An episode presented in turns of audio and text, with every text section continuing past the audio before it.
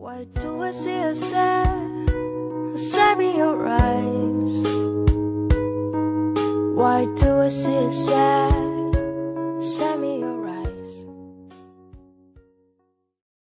好，很荣幸的 Nova 成为了我们 Free Lab 第三十期的采访嘉宾。首先，我们欢迎 Nova。正式开始之前，你先简单介绍一下自己吧。啊，好呀，好呀，啊，我叫 Nova，然后我现在是一个个人 IP 的孵化教练。嗯孵化教练听上去有点，可能有些人没有听说过教练这个词什么意思，可以简单理解为就好，呃售卖课的。然后我现在主要发电平台是小红书，呃，现在是差不多十万粉丝吧。嗯然后也是做了将近做了一年三个月的嗯 freelancer。嗯对，然后在这期间也是开了有十期训练营，也孵化出了有应该是有两百以上的 IP 的，就跟大家聊一聊我去做自由职业者还有个人 IP 孵化教练的一些经历。呃，之前那个 Nova 说你之前是在互联网做产品经理，那就是说你觉得从互联网产品经理，然后之后不管是到自由职业还是 IP 教练，你觉得你是当时是如何找到自由职业的这个方向的？啊、就是确定你想做这个事。呃，我觉得首先这个东西肯定不是啪的一声突然就来了一下灵感，嗯嗯。而是在这个过程中去是走了很多弯，自己摸索了很多吧。首先我在做产品经理的时候，其实就有去呃尝试一些副业了，比如说开过淘宝店，嗯。然后自己也去做过自媒体相关的事情，包括也去写过一些兼职的文案，就有有的没的都是做过。但是自己其实对表达这个事情，因为做自媒体本身就是去表达嘛，嗯。会比较感兴趣，然后也是尝试了有不同的领域，比如说穿搭，比如说有剧情，嗯呃，或者是也是比较呃情感号，嗯，对，等等都过。呃，到后面呢，我会觉得其实怎么说呢，你就会对自己有一个相对客观的了解，嗯嗯这个对吧？一其实它本质上就是要发挥自己的一个优势吧，把自己这个优势发到最大化，抛开其他的，比如说我的声音，抛开我的外表，嗯。我单纯的去讲同样的一些台词，但我不想这样，整体的感觉也会不太一样，因为确确实实其实是我发现不少有会有人这样跟我说，有人抄我的文案，哦，嗯，但是呢，发现他表达出来跟我表达出来其实就是不一样的。不一，样的。这个对，就是我觉得去其实做自媒体这个事情是做到自己吧，做回自己，把自己各个因素揉杂在一起，你就形成了自己独一无二的无二的产品，也是你这个人本身。打工的时候其实就在探索自己，就通过通过副业来探索，然后最后，那就是说你辞职之后做自由职业，还是说在上班的时候已经开始做了？呃，上班时候会摸索一些方向，嗯但是呃，真正去做呃，比如说个人嗯 IP 相关的，我说就就卖课这个事情吧，其实是之后的。那你现在觉得你现在更适合自由职业这种状态吗？就相比上班，你更喜欢你现在的状态吗？呃，相对来说我觉得会，但是还没有到一种非常理想的状态，啊、你你平时现在有很多空间。是是是，你现在平时是在家，就是还是说上咖啡厅之类的工作？都会，说 就是都会。因为有很多自由职业者，他就去为什么去咖啡厅？是因为他觉得在家只能就是看到床就想躺着，环境，对，所以就很多自由职业人跟我说，他们一般就会去呃自习室或者咖啡厅。嗯嗯，我觉得是，其实每个人都有自己的一个嗯最佳状态的环境吧，我们说心流或者怎么称呼它都好。有些人他可能就是，我说嗯很多人说去哦自律打卡呀、早起啊，但是有些人可能就早上的精力特别好，嗯但有些人他可能就要晚上，可能甚至是大半夜精力才特别好。嗯有些人他可能要在安静的环境，他办公效率最高；有些人他反而在相对嘈杂的、有一些轻噪音的环境下，甚至就是家里以外，甚至可能就有些吵的这样的环，他可能更能够集中注意力。嗯我觉得其实是我不喜欢用一个标准一个模式说我这样，所以每个人都是这样。我建议呢，其实大家去尝试不同的一些办公环境，或者说呃，就时间去找到自己属于自己的一套适合自己经历的一套这个工作方式吧。嗯，对，我也觉得适合自己的才是最好的。就是最近也有人上班族跟我说，就是啊，他们不敢裸辞，因为他们害怕缺少稳定的一个收入来源。那你当时的勇气是做自由职业的勇气是从何而来的呢？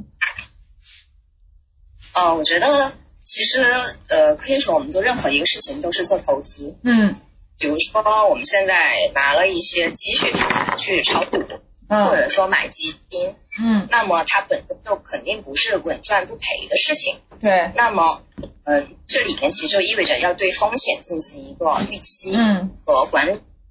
啊，嗯那么同样，呃，去做自自由职业，肯定就意味着你会，呃，有很多沉没成本在里面，过往的一些固定的薪资啊，嗯呃，或者说之前积累的一些行业经验呐、嗯可能呃就会有一些成本在里面。但是嗯同时，我觉得就像投资一样，炒股一样，会设一个止损线吧，是吧？嗯嗯嗯因为应该这个止损线可能到了某个线，我就会离场了。其实我自己其实也会给自己设一个止损线，比如说嗯我就给自己一年的时间，然后可能我这一年我都没有做出什么花样来，那我无非其实就是回到职场，或者说，可能会有其他的机会，嗯对，就是做最坏的打算。嗯，嗯，那比如说，那你觉得现在的收入和之前比是高了呢，还是打平，还是低了？啊、其实是高了的。啊啊，那挺好的。那呃，那个方便问一下，nova 现在的收入构成都有哪几部分组成吗？啊，可以啊。嗯其实主要还是利用自己的一些知识和经验去进行变现啊。嗯然后形式的话有一对多，呃，也有一对一，啊、也有线上呃线下。线下对，对，说直白点，其实就是课程、嗯咨询，呃，还有私教，嗯还有可能会跟一些企业去给企业里去进行一定的培训，嗯嗯，那主要是专注小红书这块儿是吗？呃，分享的内容吗？嗯嗯，就是说，比如说培训的内容，就是孵化。我觉得其实我们要看怎么具体去定义“小红书”这个词吧。嗯就在我可能当我们去就每个人说到同一个词的时候，他可能对他的这个认知解释是不太一样的。就比如说，有些人说到小红书，在他心智里的第一反应可能是呃种草买买买，嗯可能是与我无关，呃，或者说他可能就是做视频、嗯写文案、做自媒体。但是，当我们从一个更全局的，或者说从我们培训的视角去说，呃，做小红书，你可能想的是一整套逻辑。嗯就比如说，呃 你你要怎么去去做一个账号，账号只是你要去变现的一部分，嗯账号只是解决流量的问题。那怎么去解决产品的问题？怎么去解决转化的问题、复购的问题等等一系列？嗯所以我觉得可以说我是做小教别人做小红书的，也可以说不是。嗯，OK，嗯，那你觉得就是是否觉得现在有种 work-life balance 的感觉呢？还是说更忙了，比以前上班？现在你一天工作几个小时？比较随性啊 你呢？你呢？我我我我我上我是前半年其实还挺随性的，因为我的状态没调整过来。但是我最近就是在做冥想，然后我一天其实能工作十个小时吧。搞笑的是，啊，我我现在就是说我我早上就起来就会做冥想，冥想之后就能工作十个小时，我也不知道怎么回事，反正然后晚上的话也会做冥想，然后冥想过后可能就困了，困了的话就，对我上半年我其实刚开始上半年状态非常不好，我也不知道，就是起来不想工作，但是我现在状态好多了，嗯，需嗯需要调整的一个过程，你你呢？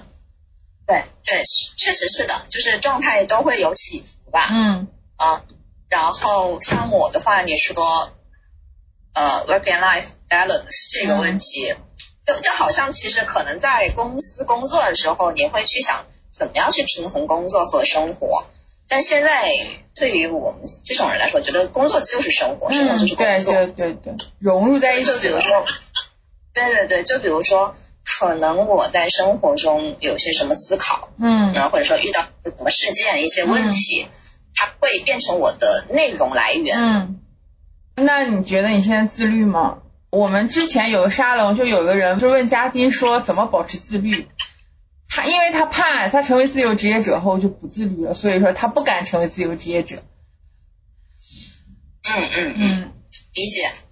我觉得，啊，我觉得不我不自律，而且啊。是我今天跟呃其他人说到嘛，嗯。我说自律本身就是一个反人性的东西，嗯嗯。肯定一个自称是自律的人，他也没有办法去做到每天时时刻刻嗯。everyday 的自律，嗯我觉得肯定是嗯少吧，很少这样的情况。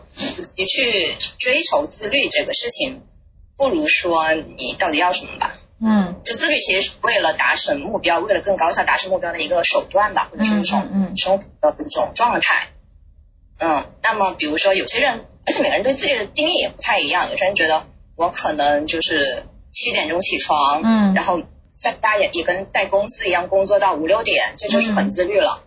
嗯，但有些人可能觉得，其实我只需要呃一个月去抽出半个月的时间，去把我想要实现的一些目标、该做的事情做完了，那我后面半个月我去休息、去玩也都 OK，嗯嗯。就是取决于自己要什么。嗯嗯。我觉得是这样，不用刻意去追求自律这个形式。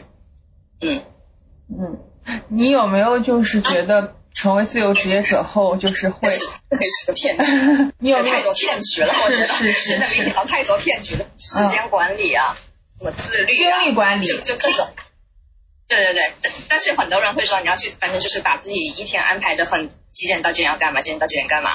嗯，很多人是这样做时时间管理的，我觉得其实也是骗局。哦，不好意思，我差远了。是啊？其实我我们星期六、星期天也会上班，也会工作是吧？Nova 是吧？也会。已经不会去记今天星期几了。对对对对，啊是，我觉得这种状态还是挺好的，我也挺喜欢的。就是也不用就是特别分，因为有的人他可能就必须要把生活和工作分开。但其实你如果找到自己喜欢的事情之后，你也不会介意这个事情，对吧？对呀、嗯我觉得对呀，对啊，其实其实我是觉得现在社会其实很多框架，嗯就这些呃分工，嗯就是我觉得是很多东西其实都是被人为定义出来的。呃，比如说说到工作，工作它其实就意味着一天，呃，一天工作八小时，嗯啊，一周工作五天，然后你按时间去得到你的酬薪。啊，说到生活，好像生活就变成了工作以外的，跟工作完全区分开的，只就属于个人的一部分。嗯就是工作好像是属于资本的，嗯是属于我被剥削的一部分，只有生活才是属于我自己的。但是其实对于我们来说，工作和生活都是属于我们自己的，我们嗯。不会再为了别人而打工，所以他们之间其实没有太多的区隔的，嗯。不是割裂的，嗯嗯嗯，因为都是为了人生的总体的目标吧，我觉得都是为了一个人生的对价价值目标。我突然也想到一个经典的问题，一般都是问女性你如何平衡家庭与事业，我感觉这也是一个比较伪命题。对啊，就是为什么要去平衡呢？对，就是就是，所以我们需要有有的时候批判性思维嘛，就是有有时候想一下为什么会问这个问题，对吧？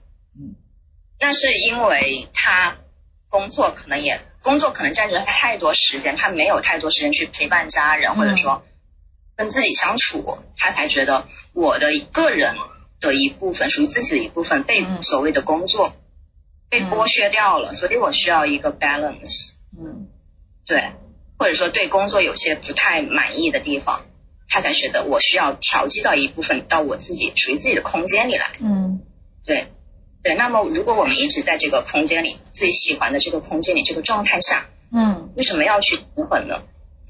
嗯，但确实就是有些已经生育的女性，她们可能确实没有太多时间去。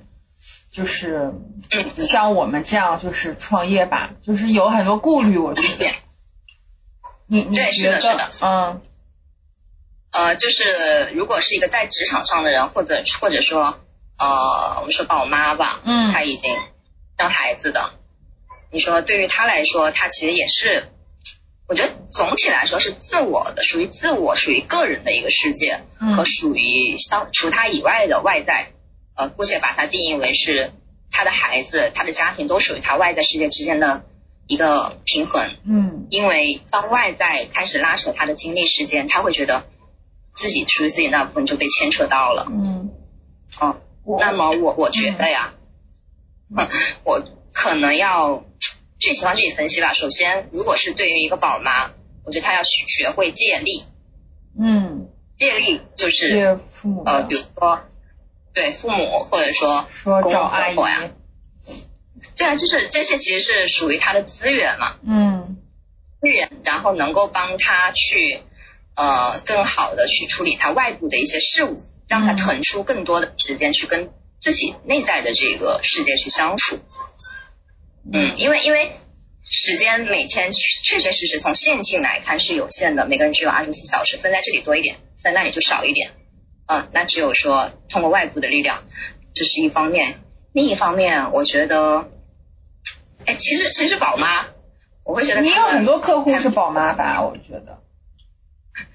哎，喂，对对对，是的，是的，对我是有蛮多客户是宝妈的，因为跟我年纪差不多的人可能都差不多妈了，你也没有很大。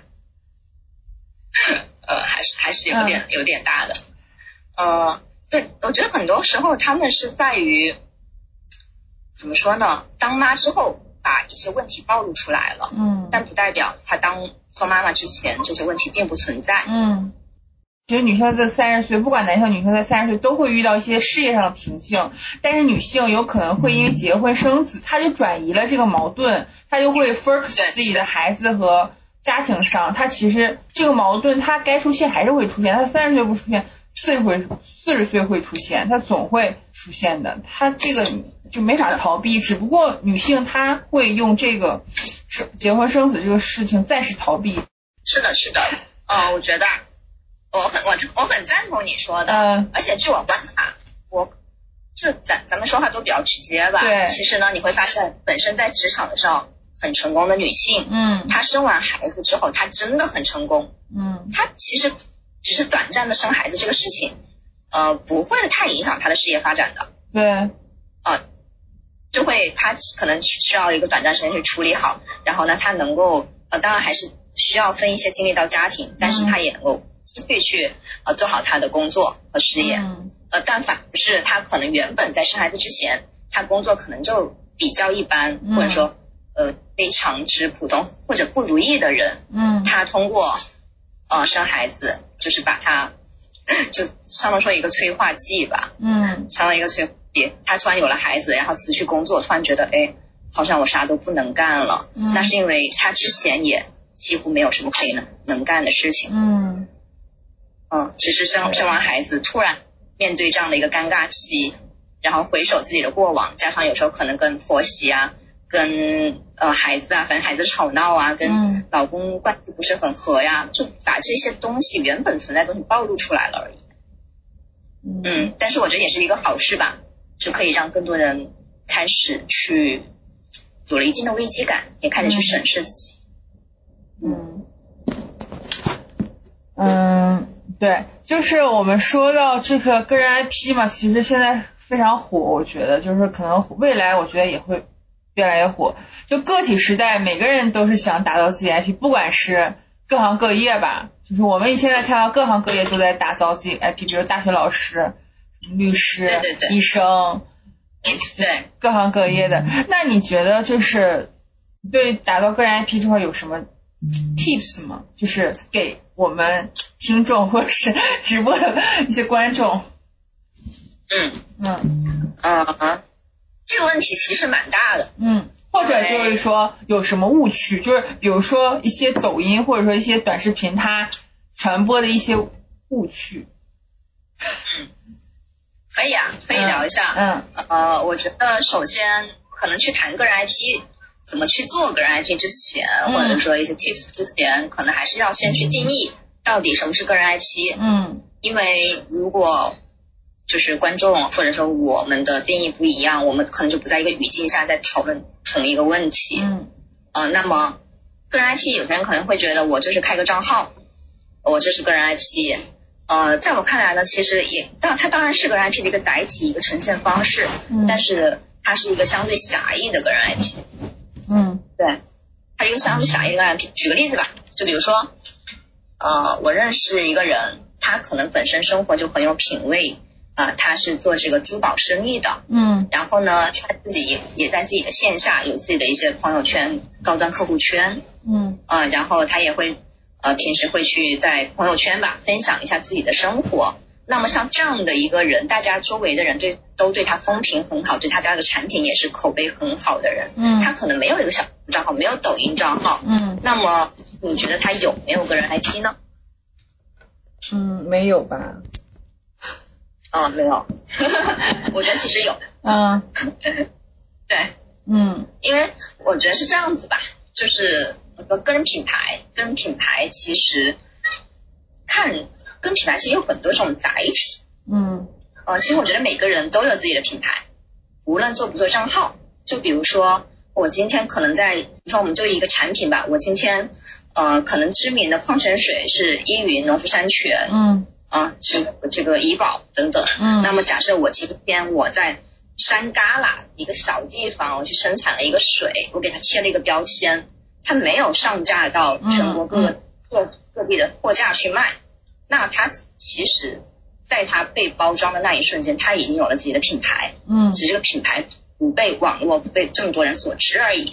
那么我刚刚说的这样的，比如说我说的这个做珠宝生意的这个学生，他有自己的品牌，只是他局限在一个小圈子里。啊嗯，小圈子里人在他们的心智中，他会觉得他是一个有品位的人，他是一个嗯守信用的人，对产品很考究的人。只是这样的一个人，他没有去做自媒体而已。嗯那么当他去做自媒体的时候，他需要做的也无非是把自己原本有的这些东西去曝光、去放大、去影响到更多的人。假设原本他只能影响到某个城市的一百个人，那么他通过自媒体可以在一百之后乘以几十倍，甚至几百倍、几万倍。嗯对，对这是我对个人 IP 的理解。嗯，大卫已经在石头中了。对，是，所以，所以，呃，这是我对个人 IP 广义的理解，嗯就是每个人都有个人 IP。呃，比如说我现在看到你，你的一些，你的长相、你的举动，或者说嗯我，我的样子、我的昵称等等，我们说话、我们的语调、声音、用词，都已经在你的心智中形成了一种呃很难具体去描述，但是会有一种印象的那种心智，对。对你心中形成这种印象，这种印象的总和，我觉得其实就是个人 IP，这是泛义的。嗯。当然狭义的，就比如说在某个平台上有个自媒体的账号，嗯。那么个人 IP 我觉得是很多人都是在说个人 IP，个人 IP，甚至有一很搞笑。我以前有一个领导，算了，我不说他，啊反正就有有一个看上去蛮厉害的人，他啊他突然问我，他说做个人 IP 是开号吗？我啊说，呃，开号是一个工具，视频号、小红书是一个载体，是一个平台，是一个工具。嗯他说那怎么开号？就大概是这个意思。对对，然后我就觉得，呃，当然每不能说谁对谁错，谁的理解更高级了。嗯对，呃，反正个人 IP 每个人理解不太一样。对那么如何去做个人 IP，我觉得取决于自己的，还是基于自己要什么。嗯比如说吧，我知道有一些人哈，他可能已经财富自由了，嗯我接触过这样的人，他想做的其实无非就是我想更好的去表达自己，我想用自己的观点去影响更多的人。嗯那么对于他来说，粉丝量只是一个结果，不是他的目标。嗯他要做的是影响力，他要做的是用自己的知识、自己的经验去影响到更多人，嗯嗯，去传播智慧。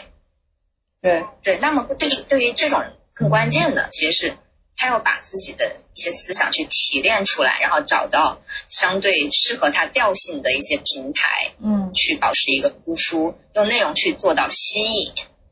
嗯，因为变现不是他的目的，他真的就是已经在这个需求层次比较高的这样的一个等级了。嗯那么这第一种人哈，那么还有一种人，他可能说做自媒体是工具，做品牌是工具，嗯做影响力不是我的目标。就是每个人的我说 life value 里面吧，就是价值观里面，每个人不是每个人都去追求影响力的。嗯有些人影响力就是他的目标，但有些人影响力是他赚钱的工具。嗯是一个过程。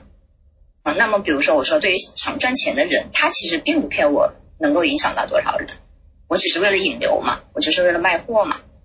那他要做的，他可能是需要发一些比较吸引目标客户，呃，目标用户的这个痛点吧，能够进入他们痛点的一些内容，去吸引到这些人，然后过来转化，过来买单。嗯嗯，呃，总而言之，这个东西我就觉得挺大的，是个问题挺大的。嗯至于 tips，我觉得我可以再说一个比较关键的点吧。嗯嗯，我觉得是很多人的一个误区，意味着一个是意味着觉得涨粉等于变现，嗯对，觉得涨粉等于变现，但其实并不是的。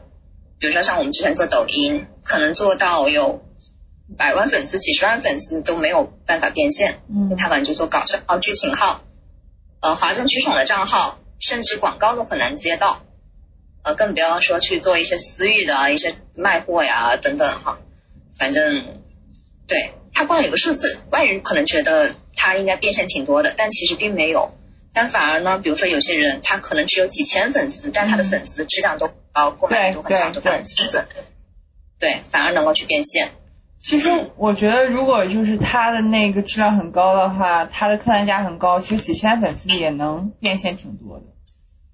他是的，是的，对吧？精准。的，就就其实是有有客户，我这边有客户三四千粉丝吧，嗯月，抖音吗？纯利，小红书，啊，小红书。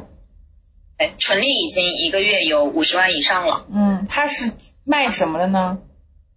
啊、奢侈品相关的，啊，奢侈品啊，对这个就是这个东西呃，很那个对，其实赚钱。这个东西真的是要综合去看的。比如说，有些人说啊，我怎么去做个人 IP？我觉得首先去把做个人 IP，如果你是为了变现的人哈，就可能大部分人还是为了要去变现的人嘛。那么首先，对，那么首先其实先思考一个很大白话的问题，就是你卖什么？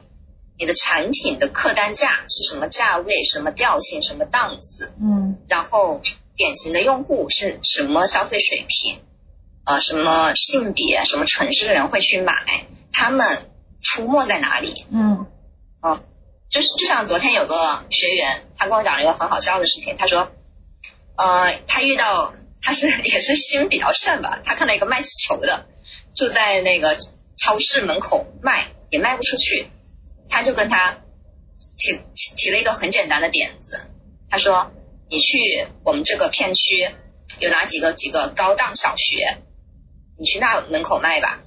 然后他说，他一下子吹了两百个气球，一下子全卖掉了。嗯这是一个非常朴实无华的例子，嗯但是放到线上其实一样的。就你的卖气球的，他的目标客户是小孩，那去小孩多的地方嗯啊。那如果卖包包的、卖护肤品的、呃卖衣服的，女性居多，那去小红书啊，嗯是吧？那如果说呃，假设是做一些知识型的啊，可以去做 B 站、知乎，对。然后比如说你只想走更快的那种，想去做直播型的，想快速带货的，那去做抖音。嗯，那么如果是本身在私域里面有一定流量基础的，做视频号，嗯嗯，所以这个东西真的是每个人具体情况具体分析的。嗯，每个平台它还是，对我我我也觉得可能小红书它还是说美妆啊这些，嗯还有什么穿搭还是比较火的，比较多的。啊，嗯，知乎因为它肯定还是个嗯对，因为小红书本身是一个种草平台起家的嘛，对但是去年下半年以来做知识型的，对对，它呃，扶持是吧也？也在扶持，对对对，也在扶持，包括到现在其实也一直在扶持，目前阶段，对对对，而且呃呃，我是觉得可以理解为，我觉得疫情其实加速了大家对精神的追求，嗯，嗯，能看出来，就是能感觉出来。对对对，我感觉是整体加速了整个进程吧，人类的这个 精神层面的这个进程。挺好的，我觉得。我希望大家都关注精神上面的东西。是的，是的，我觉得这方面其实中国还比较还也还有很大空间。嗯，对，但是能够明显感觉到很多人开始，我觉得觉醒的人可以说越来越多了。是精神饥渴。啊，蛋蛋，蛋嗯，蛋，对我我还是觉得挺好的，就是未来十年，我觉得知识型博主还是会很吃香的。我觉得过去的十年可能还是说美妆啊、穿搭啊、对，就是这些东西挺火的，是吧？我觉得未来十年可能嗯大家精神也也上来了，精神的这个层次也上来了。其实还是对，做知识型博主很利好。对对对，而且我觉得就大家对精神上的追求这种趋势吧，其实反映在各种层面的。嗯呃，比如说在品牌方面，呃，我们可能从之前喜欢大花大绿、非常吸引眼球的这样的东西，变成了返璞归真，可能更去追求说这个产品本身的质量，甚至追求一些，比如说 less is more，对呃，极简生活、极简方式、极简的包装、嗯等等。其实整体来说，我觉得大家都开始走向一个返璞归真的年代。嗯呃，在知识型，我觉得其实也是每每个人都有机会，包括我看到有些人他可能会非常小众的灵修的领域，嗯就是催嗯眠，，哎，冥想最近非常火，冥想疗愈都对对对啊，特别火比。如说，对对对，冥想啊、疗愈啊、嗯什么阿卡西啊，是呃等等啊，都有，就我觉得会非常有机会，因为我今年开始特别喜欢冥想。我我最近反正也也也在研究冥想的一些背后的原理，我觉得挺神奇的，主要。嗯，嗯其实冥想这个东西在很早其实就有了，比如说禅修啊、是。做呀，但是今年才火。好这个东西。啊、对，在中国。我所以我觉得今天好像反正去年也是观，去年也是观察以来，就是观察到越来越多的人开始去冥想了。是但是冥想这个事情，嗯。对对对，但冥想这个事情本身在硅谷，嗯。呃，已经就是很那已经他们对于他们来说可能是一个比较平常的事情了。是。啊对，但是我觉得其实是一个非常比较好的事吧，对我们来说。嗯嗯，还有啊，我想再补充一下，会有很多人纠结，呃，比如说我要去做一个更迎合大众的内容，还是说我去表达我想表达的内容？嗯，我不知道你会不会有这样的纠结。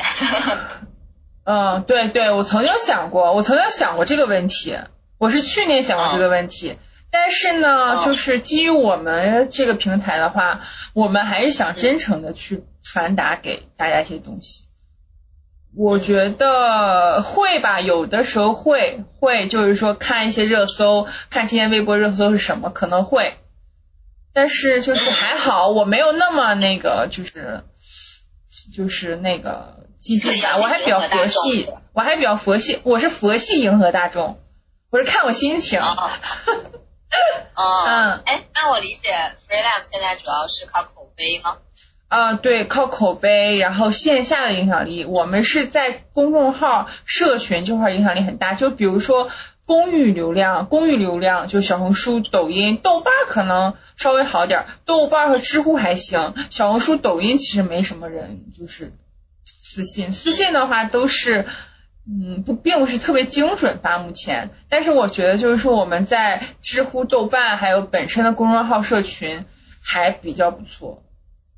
就比如说啊，做自媒体不是每个人都可以去做自媒体的，嗯，这不起码不是每个人都能够通过做自媒体快速赚到钱，对，这个是很现实的。反正我是觉得，呃，这个宇宇宙上这么多人，肯定每个人并不是独立独一存在的。你的观点并就是我们说太阳底下没有新鲜事吧，嗯没有一个观点是原创的。就我们今天思考过的所有的问题，可能在很多古书里面古籍。里面都已都，对他们都思考过了，所以我们今天每个人的观点肯定会有一些人，这个人只是或多或少而已，肯定肯定会有同同类会寻找到你的踪迹，那嗯你在表达自己的过程中，那就做自己就好了。嗯嗯。Nova 二零二一年有没有什么新的计划，或者说想斜杠一下身份呢？就是比如说很多啊，会有会啊，对对对，我们很多自由职业者他其实是什么啊 自由插画师、斜杠摄影师、斜杠这个那个，反正他们就是大家不管是自由职业者还是创业者还是打工人，其实还是有很多斜杠身份。嗯。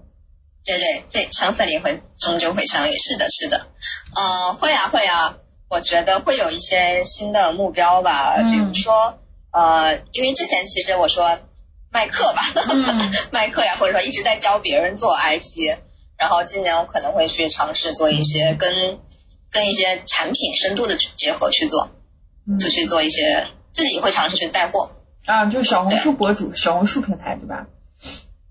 呃，这个还没有定，但会去对应一些供应链，就是深度的去跟一些产品进行一些合作。嗯嗯，不只是停留在教教的层面。嗯，对。